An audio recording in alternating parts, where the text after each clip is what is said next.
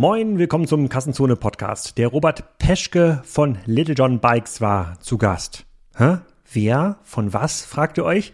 Ich kannte Little John Bikes vorher auch noch nicht. Robert ist dort der CEO und baut hier den größten Fahrradfilialisten in Deutschland, vor allem in Ostdeutschland auf. Die expandieren jetzt relativ stark und da kann man sich natürlich fragen, wie positionieren die sich gegen diese ganzen vielen Fahrradmarken? Da waren ja einige hier auch im Podcast und wo geht die Reise hin im Fahrradhandel? Robert hat ein paar spannende Anekdoten und Learnings mitgebracht. Viel Spaß dabei. Robert, heute reden wir wieder über den Fahrradhandel. Äh, scheint ja Dresden scheint das Eldorado der Fahrradindustrie zu sein. Äh, wir hatten ja erst vor kurzem Bike 24, jetzt bist du hier. Von äh, im Hintergrund kann man schon sehen, für die Leute, die YouTube schauen, Little John Bikes. Erzähl mal ein bisschen was über dich und Little John Bikes. Ja, guten Morgen, Alex. Vielen Dank für die, für die Einladung. Ähm, ja, was gibt es über Little John Bikes zu erzählen? Wir sind vor etwas mehr als über 20 Jahren gegründet worden und unsere Wiege liegt in in Neukirch, ein wunderschönes, verschlafenes Örtchen irgendwo zwischen Bautzen und Dresden und haben als Fahrradhändler in den letzten, ja, muss man sagen, 25 Jahren eine bewegende Vergangenheit hinter uns gebracht mit unterschiedlichen Konzeptveränderungen. Und jetzt sind wir schließlich bei 56 Filialen und damit bin ich der Meinung, das größte Filialsystem in Deutschland. Und hast du das gegründet? Ich habe das nicht gegründet. Ich bin erst ähm, relativ kurz äh, bei den John Bikes, man kann sagen sechs Jahre, also bin jetzt im siebten Jahr. Ähm, gegründet worden ist es durch den ehemaligen Inhaber Steffen John, der mittlerweile ausgeschieden ist. Wir haben vor zwei Jahren einen Exit hinter uns, den wir gemeinsam strukturiert haben. Und ähm, ja, nach den anfänglich bewegten Zeiten von den John Bikes sind wir mittlerweile in einem sehr ruhigen Fahrwasser, was aber trotz der Ruhe auf Wachstum getrimmt ist. Okay, erzähl noch ein bisschen was über die Fahrradbranche. Wir haben, sind eben ja schon mal durch die alten Podcasts gegangen, ne? Bike24, René Köhler war hier Internet Stores, äh, Woom Bikes, ja ein Fahrradhersteller, hat hier äh, was erzählt. Ähm, Marken habe ich jetzt noch äh, vergessen. Rose Bikes hat natürlich was erzählt und fairerweise kam in diesen ähm, äh, Podcasts, weil Bike24 natürlich online, Internet Stores auch online, kam der stationäre Fahrradhandel oft nicht so gut weg, muss man sagen. Also weil ähm, vor allem der, ja, wie nennt man das denn, dieser selbstständige Fahrradhandel, also der noch nicht fialisierte. Wie, wie erlebst du die Industrie oder wie, wie erlebst du den Handel ähm, im täglichen Arbeiten? Ja, ich habe natürlich mit, mit Schmunzeln zum Teil die Diagnosen von deinen, von deinen ähm, ja, Podcast, äh, Podcast-Menschen hier verfolgt, muss ich sagen, denn in vielen Punkten ist der Fahrradmarkt ja nicht zu vergleichen mit anderen Märkten. Und zwar ist er extrem stark atomisiert, so würde ich das mal ausdrücken. Und dadurch verschieben sich natürlich, ich sag mal, die Kräfteverhältnisse im stationären Fahrradhandel im Vergleich zum Beispiel zum Lebensmitteleinzelhandel. Das bedeutet, um es mal konkret zu machen, es gibt irgendwas zwischen drei und fünf oder fünfeinhalbtausend Fahrradhändler in Deutschland, geprägt durch den Einzelunternehmer mit vielleicht 300.000 oder 500.000 Euro Umsatz. Und auf der anderen Seite in der Wertschöpfungskette steht eine, eine Industrie mit unfassbar vielen Marken, was auch immer Marken im Fahrrad sein sollen. Ähm, aber natürlich mit einer, mit, einer hohen, mit einer hohen Marktmacht in der Umsetzung ihrer Interessen. Das bedeutet, ich als Nicht-Fahrradmann spreche immer davon, dass wir eben ähm, eine verkehrte Welt haben im Handel. Die Wertschöpfungskette ist dominiert und diktiert von der Industrie und nicht ähm, von den Menschen, die am Kunden arbeiten vom Handel. Und dadurch gibt es sicherlich die ein oder andere ja, Besonderheit in unserem Markt. Das kann ich auf alle Fälle unterstreichen. Aber wie wichtig sind denn in dem Handel ähm, Direktvertriebskonzepte von den einzelnen Herstellern? Also Rose war ja ein Beispiel für viel Direktvertrieb, also ja. quasi ohne den Handel, versus klassische Handelsmodelle. Woom ist ja ein Beispiel, was sehr stark auch noch über den Handel äh, ähm, verkauft. Wir sehen im Hintergrund auf der Webseite Focus, Cannondale, Kellys, Diamant, also alles ja quasi Handelskonzepte. Hast du da so ein Gefühl, was, wie viel Prozent quasi direkt an Kunden geht, was geht über den Handel? Also, also äh, ich, versuche, ich versuche tatsächlich mit Daten zu arbeiten und nicht mit Gefühlen, zumindest in meiner, in meiner Unternehmung. Und deswegen kann ich sagen, ich habe dazu keine konkreten Daten, sondern man muss sicherlich differenzieren, wie man das im Marketing tun sollte, in unterschiedliche Zielgruppen. Und ähm, sag mal, Rose, Rose um, um das nochmal aufzugreifen, kommt ja traditionell schon relativ lange aus dem sogenannten Fernabsatz. Ich selber als ganz, ganz junger Radsportler habe es geliebt, in Rose-Katalogen zu stöbern und mir dort 300 verschiedene äh, Reifen anzuschauen. Ähm, und ähm, Rose attrahiert mit Sicherheit eine Kundengruppe, die, die eine starke Affinität hat, sich ihr Produkt selber auszusuchen, selber zusammenzubauen, selber zu warten. Ähm, und von daher ist das sicherlich ein Kanal, der, muss man sagen, mit großer Bewunderung aufgebaut wurde, zumindest von meiner Seite. Dann sprachst du gerade von Woom, was sicherlich auch ein Produkt ist, was, was relativ gut versendefähig ist. Ein Kinderfahrrad hat nicht so viel Komponenten, kann man zusammenbauen, wiegt nicht so viel. Wenn wir jetzt in dem Markt schauen, wo, wo die Musik abgeht in den letzten fünf bis zehn Jahren, das ist das Thema E-Bike, habe ich auch keine ganz konkreten Zahlen, weil wir selber das Thema online nicht forcieren. Aber zumindest habe ich eine, eine ziemlich gute Marktkenntnis, dass genau in diesem Segment, dem stärksten Wachstumssegment, die Musik im Retail abgeht und nicht im Onlinehandel. Wir sind jetzt auf der Webseite, kann ich da Fahrräder kaufen oder muss ich zu euch in den Store kommen? Man kann, man kann über, über, einen ganz, über einen ganz kleinen Trick kann man Fahrräder kaufen. Das heißt, im Moment ist es so, dass wir, wenn wir jetzt auf das Produkt klicken würden, dahinter liegt ein, ein Online-Store unter einer, unter einer anderen Domain. Wir führen das in den nächsten drei Wochen zusammen, so dass wir ab 1. April die Möglichkeit haben, hier direkt auf unserer Website auch Fahrräder zu kaufen. Wie ist generell die Stimmung in, in der Branche? Corona hat ja dazu geführt, ähnlich wie im Wohnmobilmarkt, dass die Leute sozusagen sehr stark in diese Gegenstände investieren, die sie zu Hause irgendwie weiterbringen. Peloton ist ja, hat ja zum Beispiel auch extrem ähm, geboomt. Fahrräder dürfte ja auch geboomt haben. Ja. Dann kam noch on top quasi der äh, sozusagen Elektro-Bike-Trend. Äh, Gibt es jetzt so ein, ja, böses Erwachen ist glaube ich das falsche Wort, aber ist das jetzt wieder abgeschwungen also, oder wächst der Markt weiter? Also ich, ich, ich versuche mich hier so sachlich wie möglich auszudrücken. Ich habe das Gefühl, dass diese, oder ich fange mal anders an. Ich bin vor sieben Jahren in den Markt gekommen äh, oder in die Branche gekommen und habe festgestellt, dass sich in dieser Branche sehr, sehr viele Fahrradenthusiasten befinden, und zwar auf jeder Wertschöpfungsstufe, völlig egal, ob im Handel oder in der, in der Industrie. Und ähm, ich habe festgestellt, dass relativ wenig akademisch gearbeitet wird. Ja, ich war vorher als Berater unterwegs in der Handelslandschaft in Europa und habe festgestellt, dass dort Lebensmittelhändler oder andere Händler einfach ganz andere, eine ganz andere Herangehensweise haben. Das hat dazu geführt, dass in den letzten zwei, drei Boomjahren die gesamte Branche, ja, man könnte positiv ausdrücken, überreagiert hat in ihren Bestellungen für die Zukunft. Man kann auch sagen, äh, einige sind sicherlich von einem unendlichen Wachstum über viele, viele, viele Jahre ausgegangen. Jetzt bin ich selber irgendwie sehr stark akademisch, volkswirtschaftlich geprägt habe irgendwann mal verstanden, eine Wirtschaft äh, entwickelt sich in Zyklen. Und von daher kann man sicherlich im Moment sagen, dass der Fahrradmarkt in eine Art Konsolidierung eintritt. Der langfristige E-Bike-Trend ist deswegen nicht, äh, nicht gebrochen. Also dort gibt es weiterhin Wachstumsraten in diesem Feld.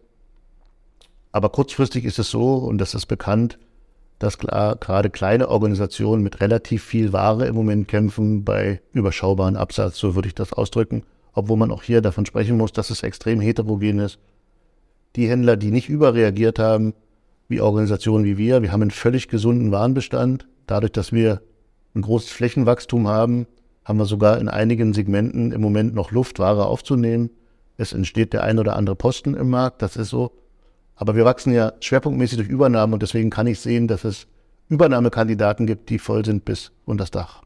Erzähl mal ein bisschen was äh, sozusagen zu euren, euren Filialen. 53 Filialen sind es mittlerweile, hast du? 56. 56. Ich muss mich selber immer konzentrieren. Ah, weil als wir telefoniert haben, war es, glaube ich, ja, was, noch ein paar, paar, paar weniger. Aber ähm, wie muss man sich so eine Filiale ähm, vorstellen? Und wie gesagt, ich habe das im letzten Fahrrad-Podcast auch schon gesagt. Ich habe, glaube ich, mein letztes Fahrrad, hat mir meine Frau gekauft. Und das Unternehmen, wo wir da waren, hieß Megabike. Ist das? Ja, ist das ein sauddeutscher Player? Ja, genau. Das haben wir für Megabike gekauft. 275 Euro. Hält immer noch. ich fahre offensichtlich nicht so viel Fahrrad. Ähm, so, wie, wie muss ich mir, also was ist quasi der USP, warum gehen die Leute zu euch, um dort ein Fahrrad zu kaufen und wer kauft eigentlich bei euch? Als ich die Marke das erste Mal gehört habe, habe ich gedacht, das ist quasi ein Kinderfahrrad hinter. Ja, vielen Dank für das Feedback, für die, für die Markenresonanz. da haben wir gerade eine, eine, Analyse hinter uns, dass die, dass die Marke nicht, nicht durchgängig als Kinderfahrradhändler wahrgenommen wird. Aber ich nehme das gern mit auf, ich nehme das gern mit auf als Feedback. Ja, Little John Bikes an sich, also wir sind ja hier unter uns, deswegen kann man ja auch reden. Es ist Absolut. unfassbar schwer, sich im, im Fahrrad-Retail ein USB aufzubauen, weil zum Schluss ähm, sind, die, sind die Marken der Industrie so schwach, dass der wesentliche, dass der wesentliche Entscheider der Verkäufer ist im Retail. So, es gibt sicherlich Aha. vorkonditionierte Kunden, die sich. Äh, Wie bei Küchen. Ich kenne den Küchenmarkt nicht. Aber kennst du die Küchenmarke? Äh, Außer die Gerätemarke? Äh, ich bin mir nicht mehr sicher, ob es Alno ist, ob das eine Küchenmarke ist. Wahrscheinlich haben die eine Eigenmarke. Nein, es könnte keine Küchenmarke. Ist der? Ist liebe Küchen. Köss. Ja. Ja, das ist interessant. Ähm, die Küchenmarkt habe ich noch nicht drüber nachgedacht. Das würde ich dann im Anschluss an den Podcast machen. Ich habe mir mal so einen Küchen, äh, also, war ich ja mir bei so einem Küchenhersteller gesagt, dass der so ein durchschnittliches Küchenstudio, was ja oft in so Einfallstraßen äh, ähm, ist, das hat irgendwie pro Tag drei bis fünf ähm, Besucher oder Besucherpärchen. Oft kommen ja, ja sozusagen die Pärchen dann zum, äh, zum Küchenkauf. Eine davon muss er closen, okay. sich das Geschäft lohnt. Deswegen ist der Verkaufsdruck enorm. Wenn man diesen Ladentür aufmacht, ja. dann weiß man genau sozusagen, dass du bist heute einer von drei. Ja. So, und es gibt einen enormen Druck, sozusagen den Vertrag äh, anzubieten. Und meistens ist es quasi die Küche, über die man dann, weiß ich, der Oberfläche, äh, der Handoberfläche so vorbeigeht und dann so über die o Oberfläche fährt. Das führt zu einer extrem hohen Bindung an diese Küche und diese, und diese Oberfläche. Und die kauft man dann. Okay. 80 Prozent der Fälle. Und das hat mich gerade erinnert an sozusagen den Verkäufer, wenn der das Cannondale-Fahrrad streichelt, ja. dass du dann damit auch aus dem Laden gehst. Das nehme ich auf alle Fälle mal mit, um ja. das äh, in die Ausbildung unserer Verkäufer mit, mit einzubringen, dass wir dort versuchen, ein bisschen mehr touchy zu werden, zum Fahrrad zumindest. Genau. Ja. Vielleicht auch zum Kunden oder zur Kundin. Ja. Dann kommen wir wieder zurück. Also wenn wir in einem segmentierten Markt denken, ist es unheimlich schwer, sich ähm, zu differenzieren, wenn man nicht in der, in der sportlichen Nische arbeitet oder in einer sonstigen Nische. Wir sind positioniert äh, in Richtung Fahrradfahrende Familie. Und die Fahrradfamilie, Fahrrad, Fahrradfahrende Familie ist jetzt nicht mega hoch ausgebildet ähm, in ihrer Erwartung, wenn sie in Fahrradladen kommen. Natürlich, jede Customer Journey beginnt mittlerweile im Internet. Man mag es nicht glauben. Aber ein wesentlicher Punkt beim Fahrrad ist, ich brauche einen Ansprechpartner für meinen Service. Und das ist völlig egal, ob es ein Fahrrad ist oder ob es ein E-Bike ist. Und das ist ein Trend, den wir ganz gut bedienen können, dadurch, dass wir eben mit unseren 56 Filialen stationär über ein Netzwerk verfügen in Ostdeutschland. In Westdeutschland natürlich nicht. In NRW haben wir sieben Filialen. Ich öffne mal die Filialfinden. Ja, vielleicht sollten wir das mal tun. Nee, nicht in Ostdeutschland, genau. Ja, und somit werden wir merken, dass wir als Little John Bikes ähm, die maximale Nähe haben zum Kunden, zu jedem anderen, im Vergleich zu jedem anderen Retailer, inklusive der Werkstatt. Und das ist unser USP. Dazu haben wir eine Loyalty Card, eine Velo Card, die auch relativ selten ist im Fahrradmarkt bei 3000 Händlern. Vielleicht hat der ein oder andere Payback, aber zumindest haben die wenigsten Systeme eine eigene Loyalty Card. Und die heißt bei uns Velocard und über diese Velocard gibt es bei uns in den Wintermonaten eine kostenlose Inspektion. Das bedeutet, wir bieten unseren Stammkunden einen Mehrwert gegenüber allen anderen Kunden, wo die Inspektion bezahlt wird. Und dazu bieten wir einen Rabatt auf Werkstattleistungen für unsere Stammkunden. Und deswegen ist bei der Entscheidung, welchen Händler nehme ich und welches Produkt kaufe ich, bei uns das wesentliche Argument, denkt bitte das Fahrrad zu Ende inklusive Service. Was, was ist der Split zwischen ähm, Teile und Fahrradverkauf, also vielleicht Fahrradverkauf, Teileverkauf und Service, wenn du dir so eine Umsatzstruktur in so einer Filiale an, äh, anschaust? Wie viel Serviceumsatz kann man überhaupt machen? Es ist total heterogen. Ja, in Berlin ist der, ist der Serviceumsatz aufgrund der vielen Reparaturen und aufgrund der alten Fahrradflotte und aufgrund äh, relativ wenig äh, E-Bike-Durchdringung ähm, extrem relevant und auch hoch, weil der Berliner fährt bis zur Schneegrenze Fahrrad. Ansonsten müsste er in die ÖPNV ausweichen oder auf, oder auf dem Auto. So in anderen, vielleicht eher gebirgigen, ähm, äh, gebirgigen Lagen ist natürlich der E-Bike- und Fahrradabsatz dominant. Das spielt aber an sich bei einer langfristigen Kaufentscheidung keine Rolle. Aber das heißt, du, machst jetzt, du machst jetzt in Berlin in der Filiale, kann sein, dass du mehr Umsatz mit Service machst, also mit Handwerksleistung, als mit dem Verkauf von Fahrrädern. Das kann, das kann man so nicht sagen, aber einen wesentlichen Teil okay. sozusagen. Und äh, ich würde jetzt nicht vom Umsatz reden, sondern eher vom, vom Ertrag. Weil eine handwerkliche Leistung, es ist wie eine, wie, eine, wie eine Stunde im Kfz, die bezahlt wird, ist ja, ist ja, ähm, oh, da liegt kein Materialeinsatz, sondern nur den Personalkosten. Und damit ist eine handwerklich verkaufte Stunde deutlich ertragreicher als ein Fahrrad in der Handelsspanne. Ah, ich, ah, ich hätte jetzt erwartet, dass man bei so einem Fahrrad, dass man da klassische Handelsmargen hat. Also, dass wenn ich jetzt hier eure Startseite oder Fahrräder anschaue, dass so ein Cannondale für 1700 sehe, dass da 500, 600 bei euch bleiben. Ist das nicht so? Äh, doch, das ist so. Mhm. Das ist der Fall. Ja, aber wenn man sich so eine, so eine, so eine, so eine Wertschöpfung anguckt im, in einem Fahrradladen, ist ja der wesentliche Teil, den wir beitragen zur Wertschöpfung, der Aufbau. Also ein Fahrrad wird ausgeliefert von der Industrie in einem Karton, ähnlich wie wenn ein Onliner das verschickt. Und es wird bei uns aufgebaut. Das heißt, man muss so oder so eine mechanische Leistung vorhalten, um alle Fahrräder, die man verkaufen möchte, zuvor aufzubauen. So, und wenn man dann schafft, neben dem Aufbau diese, diese Kollegen, die wir dort haben, maximal auszunutzen oder auszulasten, nicht zu nutzen mit Reparatur, äh, mit Reparaturen und mit Serviceaufträgen, dann ist das schon ein, ein wesentliches Profitcenter im Betreiben eines gesamten Fahrradladens. Wie viele Leute braucht so ein Fahrradladen? Du hast gesagt, 300 bis 500 Quadratmeter ist so ein Store? Eher ein bisschen größer. Noch Ja, also die alten, die alten Bestandsläden sind in diese Richtung, sind eher 800 bis 1200 Quadratmeter sind unsere Läden. 1200, das ist schon eine Supermarktgröße, oder? Ja, Aldi? das ist ein neuer Aldi und ein neuer Lidl, ja. Aber das ist ja schon, das ist ja schon enorm. Wie viele Leute braucht man da, um sowas betreiben? Ja, wenn, er- wenn er sehr werkstattintensiv ist, dann irgendwas zwischen sieben und acht. Ja, wenn er extrem E-Bike-lastig ist, ähm, dann sicherlich irgendwie nur fünf oder sechs. Ja, also je höher mein Reparaturanteil ist und je höher mein Kinderradanteil ist und je höher mein Biobike-Antrag ist, äh, Anteil ist, desto mehr Transaktionen brauche ich ja, um den gleichen Umsatz herzustellen. Na, alles ohne E. Ach so. So, das heißt, wir bleiben aber bei Woom. Um, um eine Million Umsatz mit Woom zu machen, muss ich ganz, ganz viele Kinderfahrräder zu verkaufen. Wenn ich eine Million Umsatz machen möchte mit E-Bike, dann brauche ich relativ wenig E-Bikes dazu. Verkauft ihr auch Rum? Wir verkaufen keinen Woom, nein. Wie, wie, wie funktioniert dann, also ohne da jetzt quasi äh, Ruhm in irgendeiner Form sozusagen äh, ähm, äh, äh, zu, zu verurteilen. Ähm, ich habe jetzt im Ruhm-Podcast gelernt, dass sie schon im Fahrradfachhandel verkaufen, aber wenn sie dann nicht bei einem ähm, Fialisten, der ja seid, ja auch einer der größten, Ja. dann schon, haben, haben die dann quasi nur eins, also ähm, eigenständige Hände? Also die genaue Vertriebsstrategie von Woom kenne ich ehrlich gesagt nicht. Ich, ich vermute, dass sie sehr stark mit Einzelunternehmern zusammenarbeiten, die ein oder zwei Läden haben. Das ist das, was mir bekannt ist. Aber genau kenne ich die Strategie nicht, die Vertriebsstrategie. Wie, wie, wie kommst du sonst an Marken? Weil hier sind ja quasi, wenn ich durch die Webseite durchscrolle, sind ja quasi Marken, die ich auch früher noch, als in der Schule irgendwie mich Fahrradmarken interessiert habe, hier Focus, Cannondale. Sind die happy, dass du da anrufst und sagst, ich möchte jetzt für nächstes Jahr 1000 Stück schon mal vorordern? Dann sagen die, nee, nee, also da, da haben wir nichts mehr für dich hier. Also das ist sicherlich, sicherlich auch heterogen wie alles. Ja, es gibt unterschiedliche Beziehungen zu unterschiedlichen, zu unterschiedlichen Marken.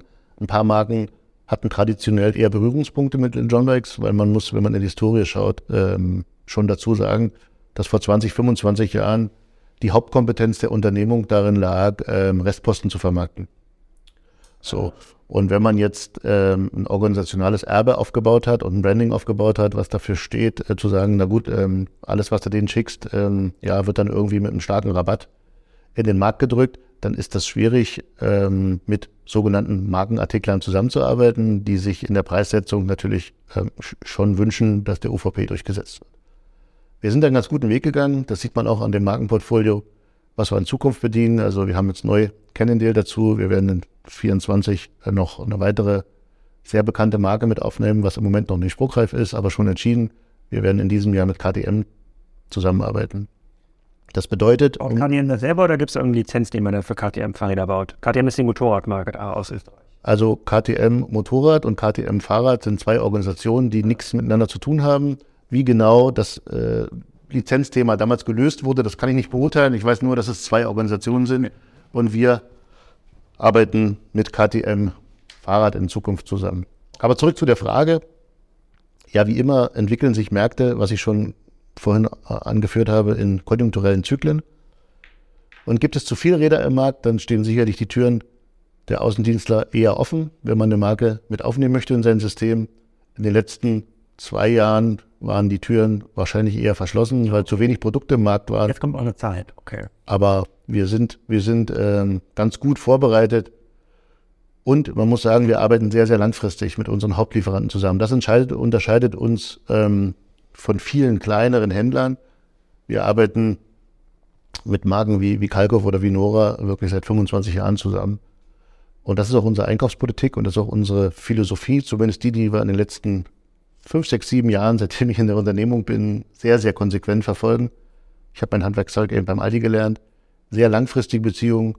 Zuverlässigkeit steht bei uns im Mittelpunkt und zum Schluss muss jeder in der Wertschöpfungskette irgendwie auch ein betriebswirtschaftliches Ergebnis abbilden.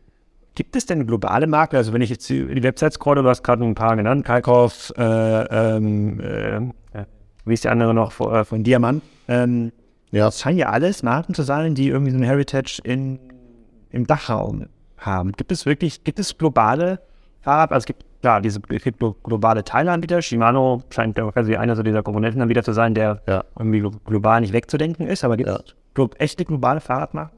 Ja, also ich muss, ich muss sagen, ich habe ich hab tatsächlich nicht den großen Überblick ähm, über den globalen Fahrradmarkt, aber wenn man sich jetzt mal äh, Specialized Track, Giant, Cannondale äh, vor Augen hält, dann sind das sicherlich vier Marken, die extrem stark international arbeiten und Märkte besetzen. Ähm, Track, Specialized und Cannondale ja. Giant bin ich mir nicht sicher. Okay. Aber die verkauft ihr auch in der Ich vermute, dass Giant aus Asien kommt, aber ich bin mir nicht sicher. Okay. Giant sagt mir gar nichts. Hoffentlich, äh, sozusagen, werde ich jetzt nicht verhauen von den, äh, von den Hörern. Sozusagen, oder ich. Doch, im Vorfeld nochmal Kanuten heute. Oder ich, bei mir ist ja noch schlimmer. Ich weiß nicht mehr, wo sie herkommt. Ja, ja gut, uh, okay. Und die, ähm, äh, die, gibt es quasi noch andere Spezialisierungen, die jetzt irgendwie super, super interessant Also E-Bikes habe ich verstanden. Äh, dann hatten wir gerade schon nochmal geredet über Maibu, das waren die Bambusfahrräder aus Kiel, die waren ja auch schon mal im Podcast. Und mhm. was drittes, was mir noch eingefallen ist in der Vorbereitung, ist diese Lastenfahrräder, die ja. ich ja sehe, weil Leute dann ähm, ihre Kinder damit zur Schule fahren und jetzt dann mittlerweile dann auch versuchen, das Auto damit zu setzen. Insbesondere in Städten wie Berlin oder Hamburg, die dann sagen, da habe ich quasi ein Lastenfahrrad, das kostet ja auch so wie ein Kleinwagen. Ja. Ja. Äh, da scheint mir aber auch so eine riesige Nische zu sein mit relativ hohen Margen bei den Preisen.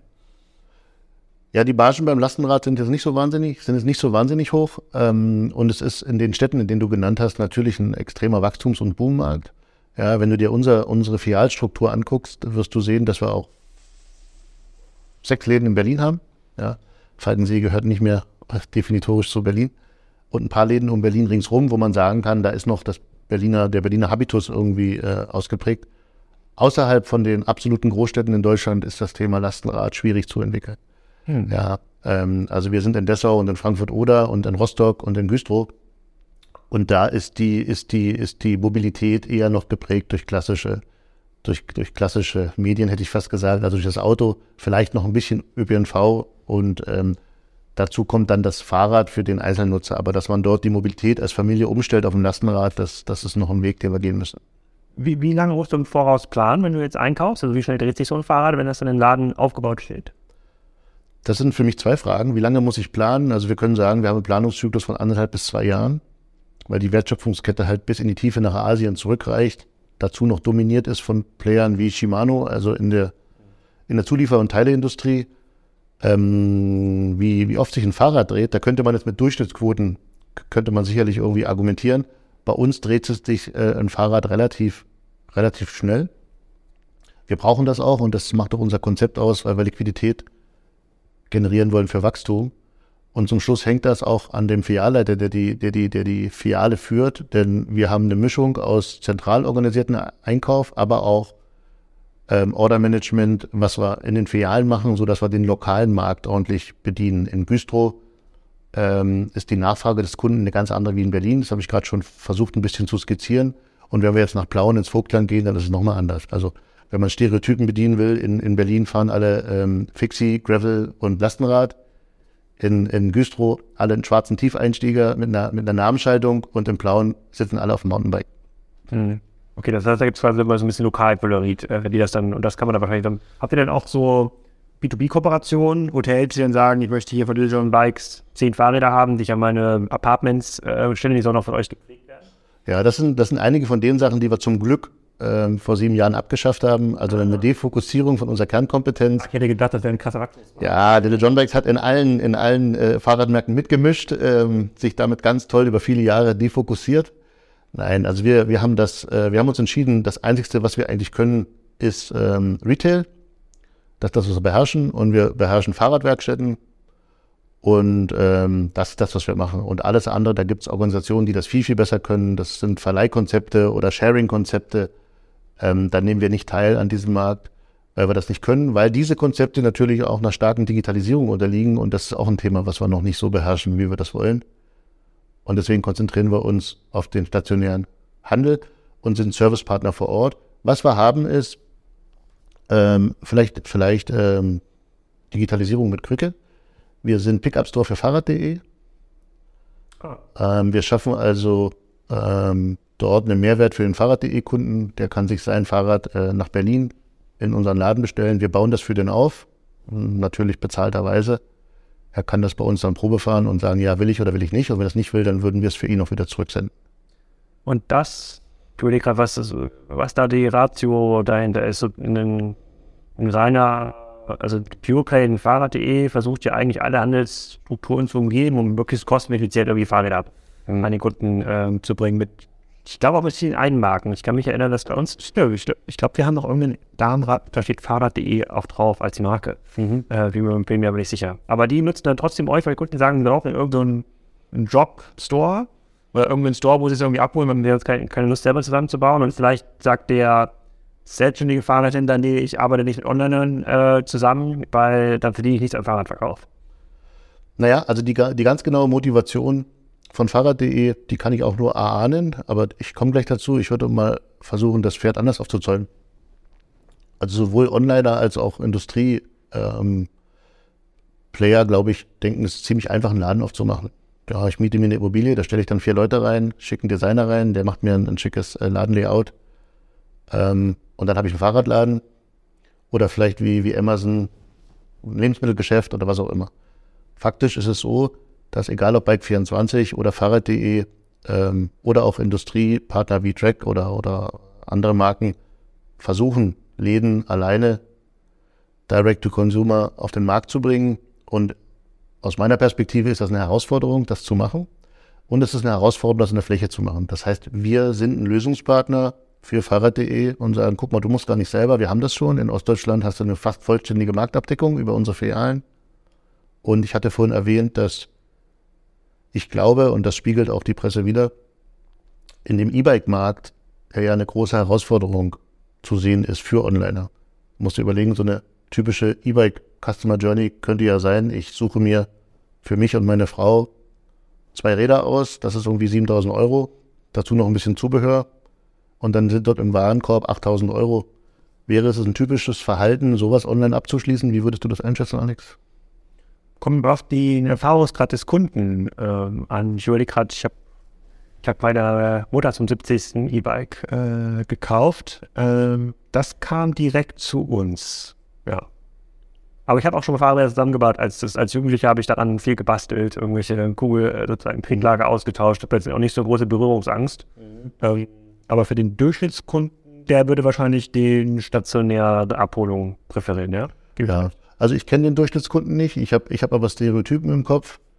Und wenn ich mir vorstelle, ähm, dass ein, ein, ein Stereotyp könnte sein, ähm, ich sage dazu mal Oma Paschulke, die irgendwie 66 geworden ist und jetzt in der Rente sagt, ich möchte mobil bleiben und sich mit ihrem Mann ernst gemeinsam für ein Pärchen E-Bike entscheidet.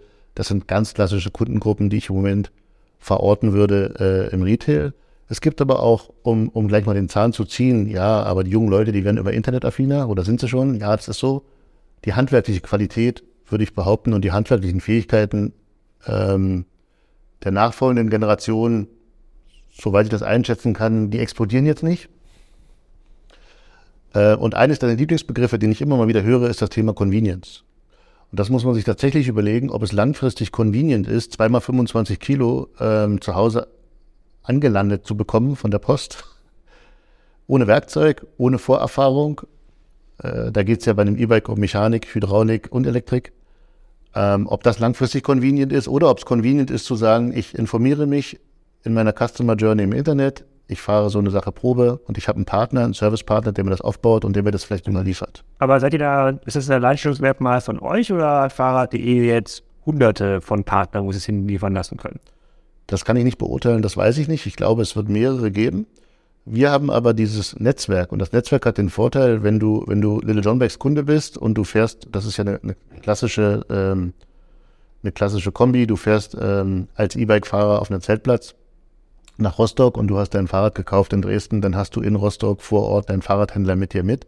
Das bedeutet, wenn du dort mit deiner Velocard in Rostock ähm, bewaffnet in den Laden gehst, ähm, wirst du dort natürlich als Kunde von Little John Backs bevorzugt behandelt und kannst deinen Urlaub damit verbringen, baden zu gehen und musst dich nicht äh, in, im Sommer okay. und musst dich nicht im Sommer orientieren, wo finde ich jetzt irgendwo einen Fahrradhändler, der gerade mein Mini-Problem, was ich gerade irgendwie habe, weil irgendein Stecker äh, äh, korrodiert ist äh, in meinem Akku. Das lösen wir alles für, für unsere Kunden. Wie viel, wie viel Prozent des äh, Fahrradmarktes sind denn filialisiert? Also 2.000 bis 3.000 Händler, hast du gesagt, gibt es? Ich weiß es nicht. Drei bis fünfeinhalb, irgendwas in der Mitte. Okay. In dem Ort, in dem ich wohne, gibt es, gibt es einen Kinderbuchladen, der verkauft Fahrräder. Ist das ein Fahrradhändler oder ist es ein Buchladen? Ich war gestern bei KDW, habe einen Podcast aufgenommen, da gibt es auch Kinderfahrräder. Das wahrscheinlich wird jetzt nicht als Fahrradladen. Ja, ist real. Ich weiß gar nicht, ob es noch real gibt. Äh, Ich glaube nicht mehr viel. Ist es ein Fahrradhändler oder ist es ein, ist es ein, weiß ich jetzt nicht. Äh. Aber auf jeden Fall wäre das, wäre das für mich, gut, der private Buchladen ist nicht fianisiert, real wäre fianisiert, aber was sozusagen, auch wenn du jetzt nicht Bauchgefühldaten Ja. hier teilen möchtest, aber es scheint mir weniger als die Hälfte der Fahrradhändler sind äh, sozusagen in Fialsystem wie Little John strukturiert. Oder ich würde sagen, 95 Prozent der Fahrradhändler sind nicht in Filialsystem strukturiert. Aber es ist aber die gleiche Richtung. okay, weil du sagst, das ist quasi euer Wachstumspool. Da kommen quasi dann Leute zu euch und sagen, hey, das für mich funktioniert quasi das Konzept hier nicht mehr. Ich habe vielleicht eine Fläche, die passt vielleicht sogar zu der Größenordnung, äh, ähm, die, ihr, äh, die ihr da habt. Äh, kauft den mal. Ja, das kann so, das kann durchaus so passieren. Ich würde mal ganz kurz den Blick woanders hinwerfen. Fitnessstudio. Warst du schon mal in einem Fitnessstudio? Ja, Ja. aber die haben ja für mich gar nicht schwer genug Handel. Du bist in der Kleinstadt. Du bist, du bist, das stimmt. Du bist ja auch deutlich jünger als ich. Äh, kannst du dir vorstellen, wie der Fitnessstudiomarkt in den 80er Jahren strukturiert war, frühe 90er Jahre? Nee. Ich sage dazu immer, ja, jeder Manni, der mal Bo- Bodybuilder war, hatte in jedem Dorf in den alten Bundesländern ein Fitnessstudio. Ja, so, also ich selber gehe da ziemlich oft hin, deswegen, äh, zwar nicht in den 80ern, aber ich habe eine, eine hohe Affinität in diese Branche. Dann gab es Ketten, die wir alle kennen, Fitness First, McFit, Fitness XXL und so weiter. Und diese Ketten haben den Markt konsolidiert. Warum haben diese Ketten den Markt konsolidiert? Weil es in den Fitnessstudios weder einen Qualitätsstandard gab und ich möchte mal sagen, vielerlei Schabernack getrieben wurde ähm, und, und der Durchschnittskunde sich dort einfach nicht wohlgefühlt hat. Ähm, der gesamte Fitnessmarkt, der gesamte Boom, der gesamte Massenmarkt hat sich erst tatsächlich entwickelt, ja, Anfang der späten 90er bis in die 2000er hinein, so dass eigentlich, würde ich sagen, vermutlich mindestens 50 Prozent der Deutschen irgendwie in einem Fitnessstudio waren oder ein Abo haben. Diese These würde ich mal aufstellen. Fünf? Mal schon mal in einem Fitnessstudio waren oder vielleicht sogar aktiv sind. Ja, kann sein. So, das heißt, diese Konsolidierung des Marktes, ähm, das Erscheinen von professionellen Ketten hat einen gewissen Standard in den Markt gebracht und das ist das, was wir möchten. Ja, okay, das heißt, die Fialisierung wird in Zukunft deutlich zunehmen. Das würde ich so behaupten und sie wird zunehmen müssen, weil die Produkte, die wir handeln, mittlerweile ähm, ja zwischen 5 und, und, und 15.000 Euro zum Teil kosten und der Anspruch eines Kunden, ein Produkt zu kaufen und danach auch den Service zu bekommen für ein Produkt, was 5.000 bis 15.000 Euro kostet, ist ein ganz anderer, wie vielleicht noch vor 15 Jahren. Ich habe mir für 800 Euro ein Fahrrad gekauft oder vielleicht für 2.000 äh, D-Mark irgendwann mal ein Rennrad, das war auch viel Geld, ist gar keine Frage. Aber der Anspruch des Kunden ist extrem gewachsen, weil die Investition in das Produkt extrem gewachsen ist. Dazu ist die Komplexität des Produktes selber gewachsen. Was ich schon gerade vorhin betont habe, früher war es eher traditionell mechanisch geprägtes Produkt, dann kam zu der Mechanik die Hydraulik und mittlerweile ist dazu noch die Elektrik gekommen. Und das alles sorgt dafür, dass es eben einen, einen großen Uplift gibt in diesem Markt. Und ob jeder einzelne Familienunternehmer in der Lage ist, diesen Qualitätsstandard ähm, an den Tag zu legen, das, das muss man abwarten. Also kann ich mir nicht vorstellen, also ich, sehe- wir haben jetzt quasi bei uns auf dem Dorf, da gibt es quasi einen kleinen Fahrradhändler Nachbardorf, äh, klassischer Familienbetrieb. Äh, der eine macht Gas, Wasser, der andere macht noch so einen kleinen Fahrradhandel und eine Werkstatt. Und dann bei uns im Dorf gibt es dann auch noch einen Fahrradhändler, aber das sind so, ja, erinnert mich an den Buchladen. Also man kommt quasi rein, stehen quasi das, Ja. wie groß wird so ein Laden sein? 60 Quadratmeter, 70 Quadratmeter, vielleicht eine Werkstatt hinten dran, aber weitgehend nicht irgendwie 300, 400 Ja. Quadratmeter oder 1000 Quadratmeter. Das ist ja, Ja. Die würdest du ja wahrscheinlich nicht kaufen äh, wollen. Also, da Doch. Mit denen kannst du gar nicht anfangen. Doch, das, das ist eine, das ist, kann, das kann eine unserer Strategien sein. Aber was würdest, du mit, würdest du mit so einem kleinen Laden machen? Ähm, also als allererstes beschäftige ich den ehemaligen Inhaber und auch die Mitarbeiter. Ja, wir würden, und das machen wir tatsächlich, wir kommen nämlich ja gleich die Diskussion, seid ihr der große Hai äh, oder seid ihr nicht der große Hai im Markt? Nee, wir sind nicht der große Hai im Markt. Wir würden also ähm, eine elegante Übernahme machen und sagen, wir lassen den Laden umziehen, weil die Immobilie offensichtlich nicht zu uns passt.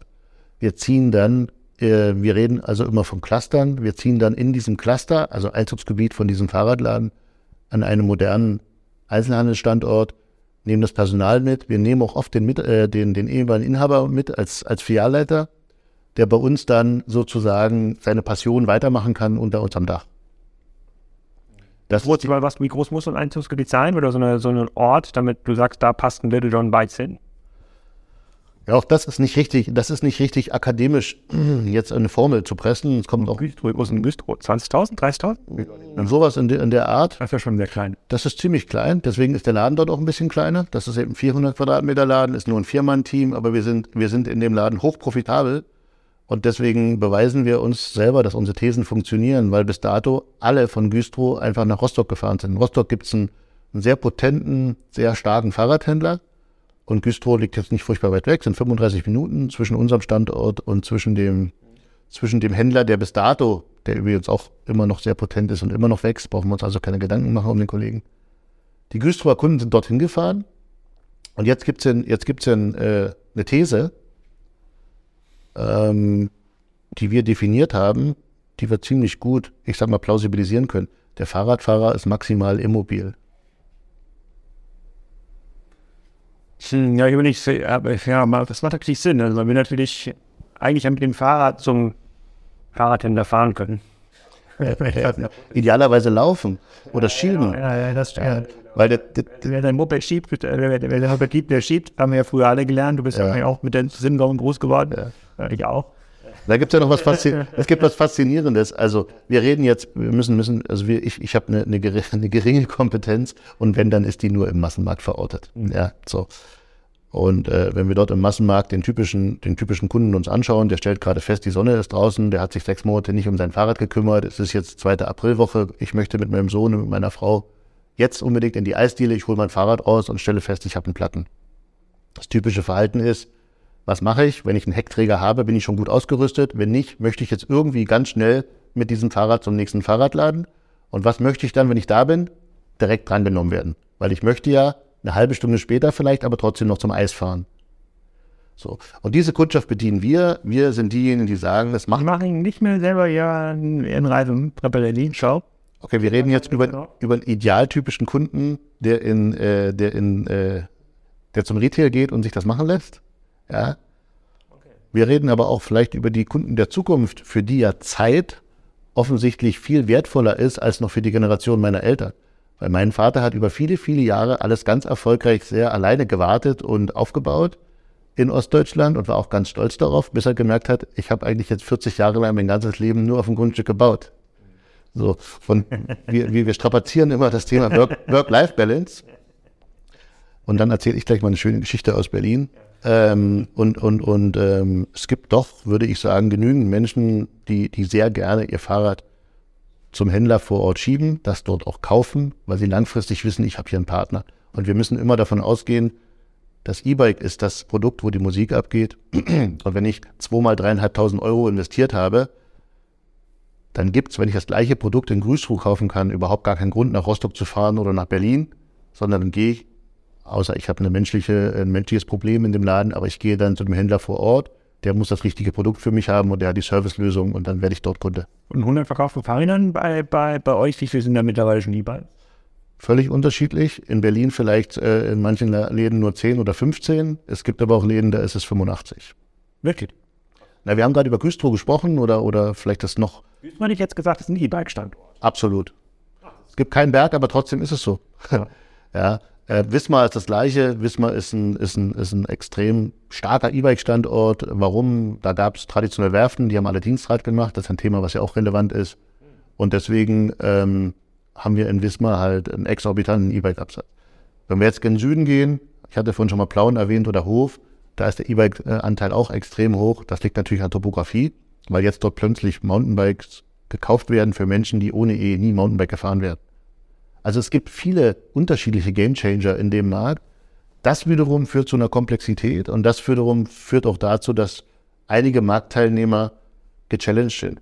Wenn man sich überlegt, es gibt im Markt, ich sag mal, drei oder vier verschiedene Antriebssysteme, also Motoren, ja, wir kennen Bosch und wir können Yamaha und dann gibt's noch Shimano und dann gibt's noch drei, vier etwas unbekanntere dazu.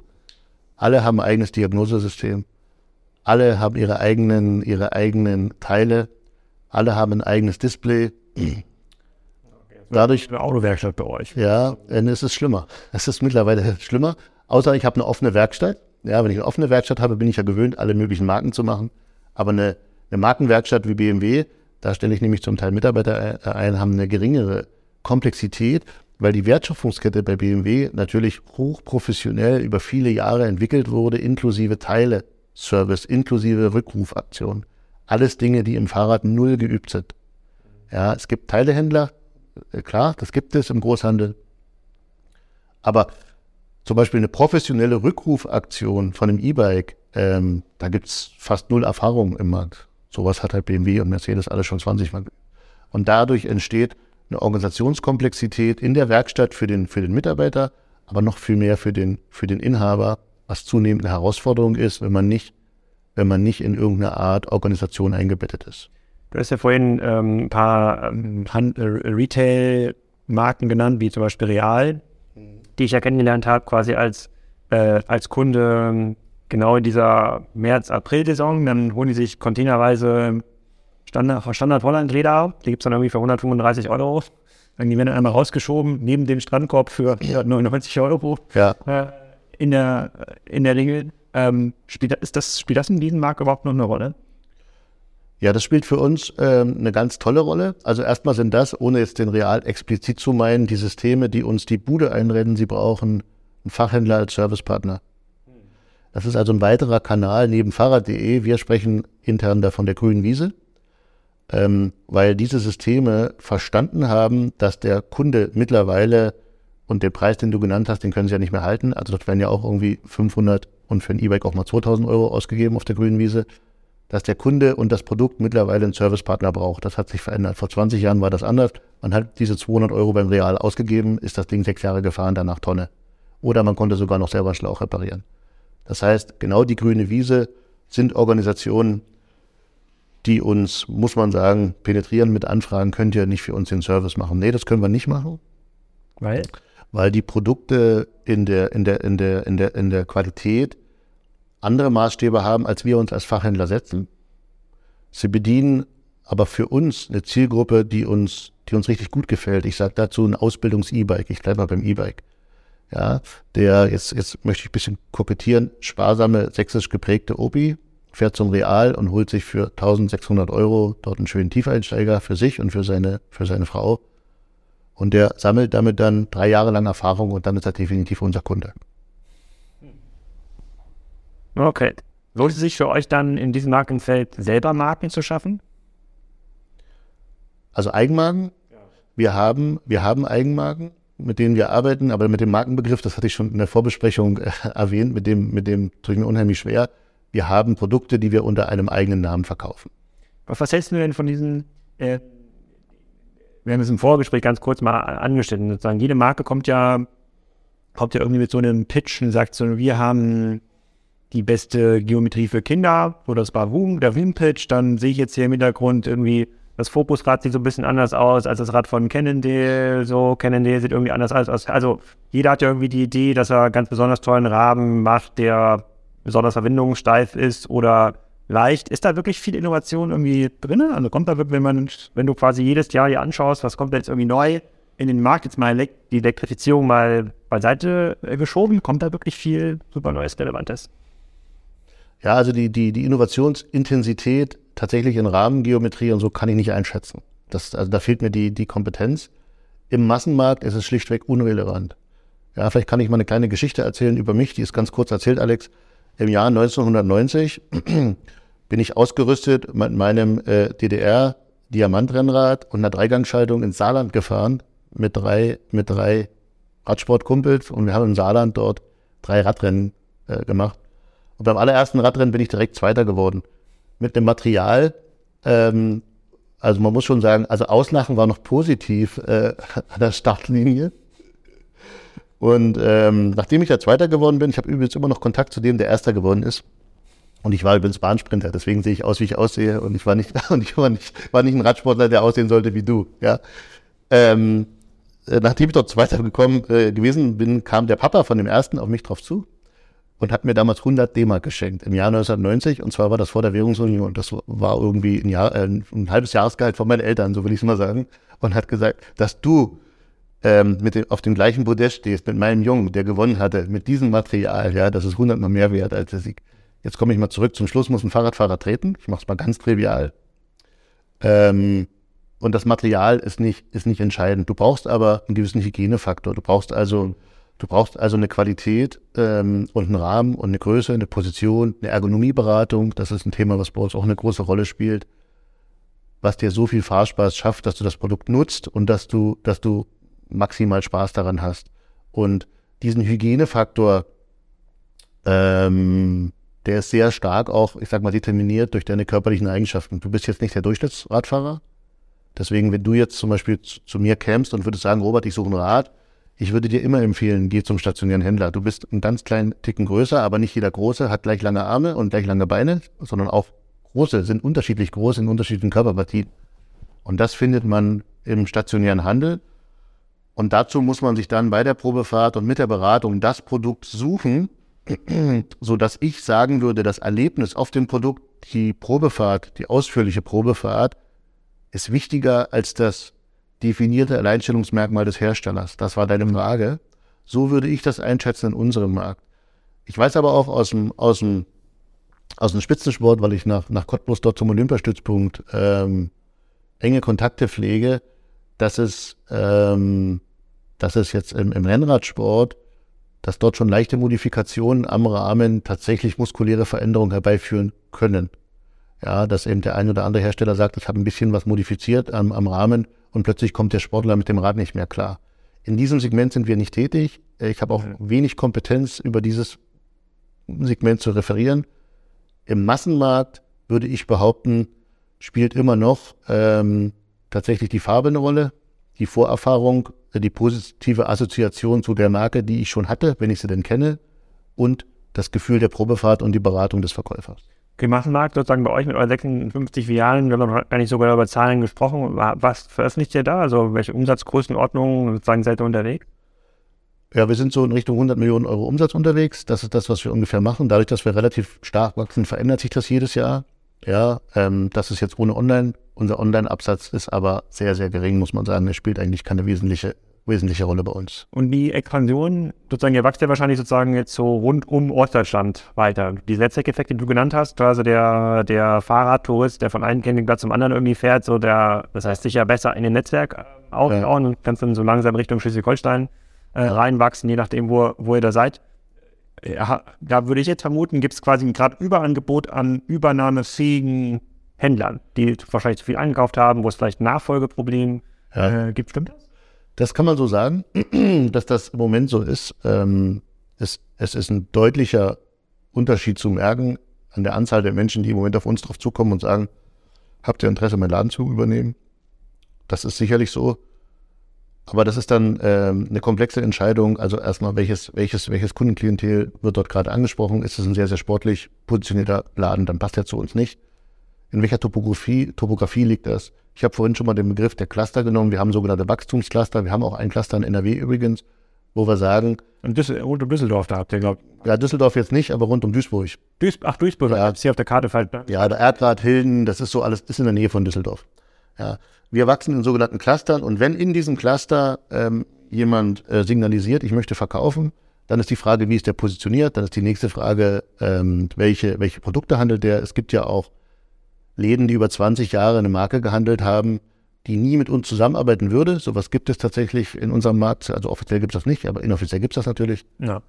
Und Könnt ihr ruhig Namen nennen. Und, Kein Problem. Wir, wollen ja oft, wir sind ja auch unter uns. deswegen deswegen geht das ja. So. nennen, welche Marken hier du nicht nachvollziehen kannst. ja, die sich wettbewerbsrechtlich nicht an das halten, was die EU eigentlich möchte. Freien Marktzugang.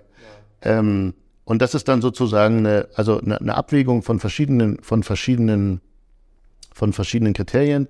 Wir haben drei Dinge, die wir unterscheiden. Als erstes habe ich schon gerade angedeutet, Übernahme eines Kleinhändlers, ähm, Suche einer neuen Immobilien, äh, Immobilie, Übernahme, ich sag mal, der Mitarbeiter und Neueröffnung unter den John Bikes.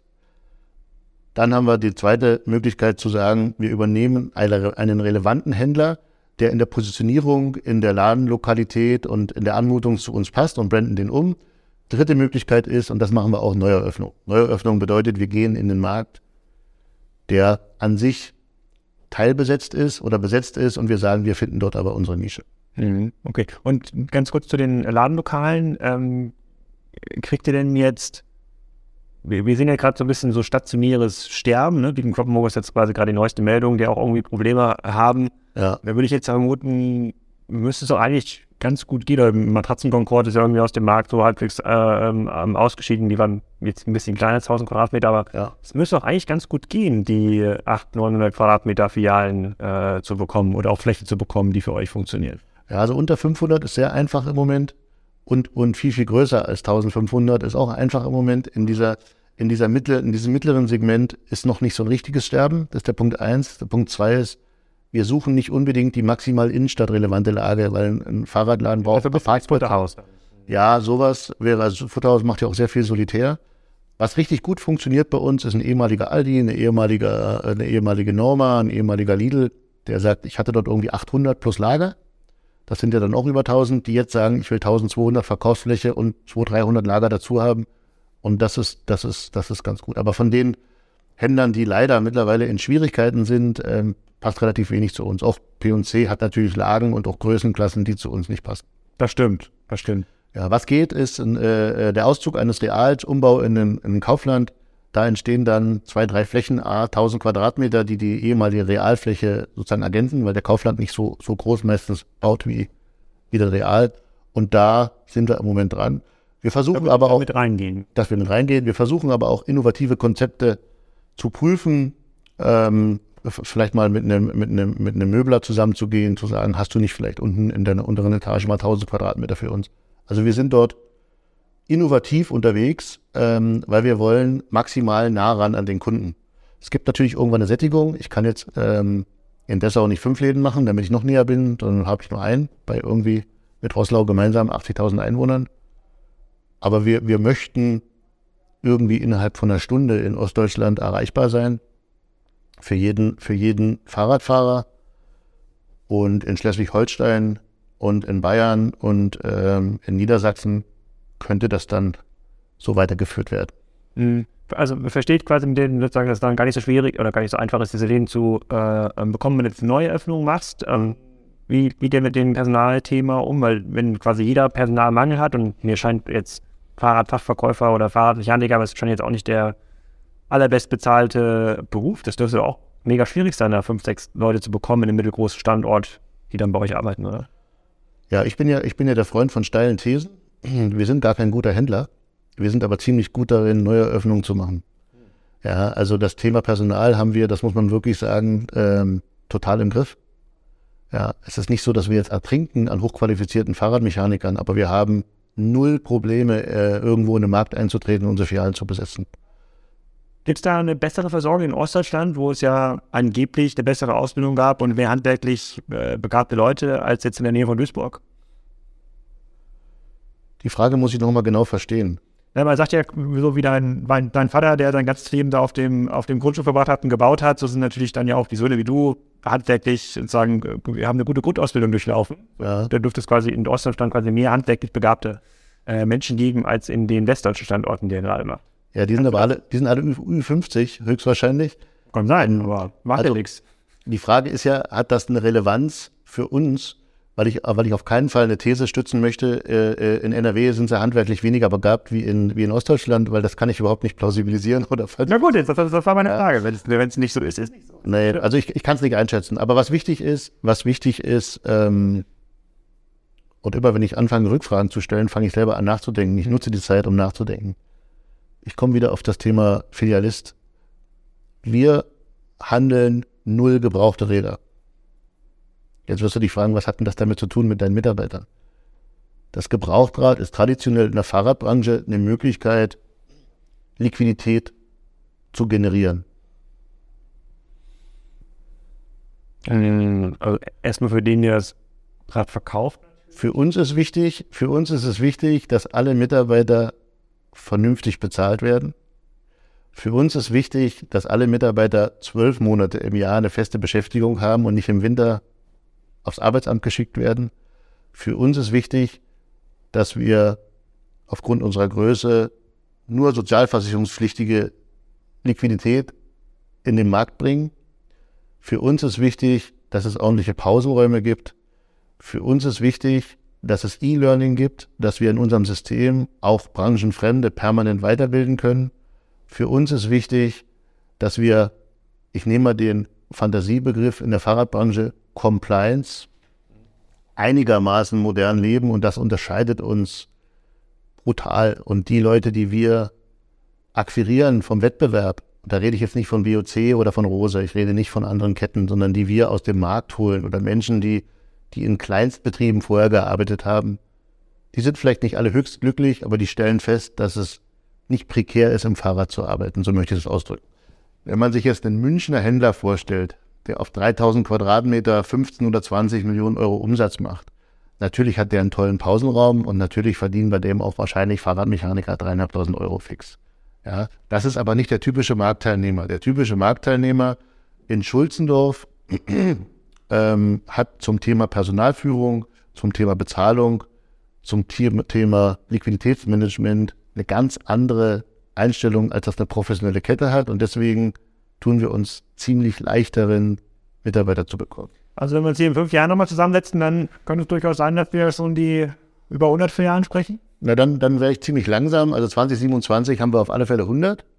Ja, in fünf Jahren wäre das ja dann 28. Also ich würde dann so 115, 120 vermuten. Wäre ihr dann der Größte?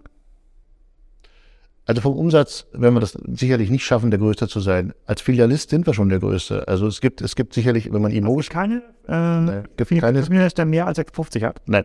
Okay. Also es gibt, es gibt äh, Emotion. Was die jetzt genau machen, habe ich nicht verstanden, aber es ist eine Art Franchise-Konzept, wo selbstständige Unternehmer unter dem Branding Emotion äh, E-Bike-Läden aufmachen.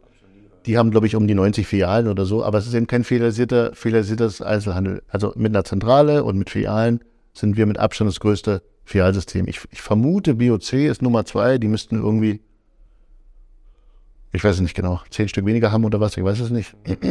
Aber das Tempo, was wir haben, müssen wir ja beschleunigen. Weil wenn du dir überlegst, du machst zehn Filialen auf, wenn du 60 hast, ist das ja deutlich schneller, als wenn du zehn, zehn Filialen aufmachst, wenn du dann 100 hast. Also wir werden das Tempo beschleunigen. Ja. Es gibt sicherlich ähm, Phasen. Das heißt aber auch, du bist jetzt quasi, du musst hier muss ja jeden Monat dann quasi eine Filiale fast aufmachen.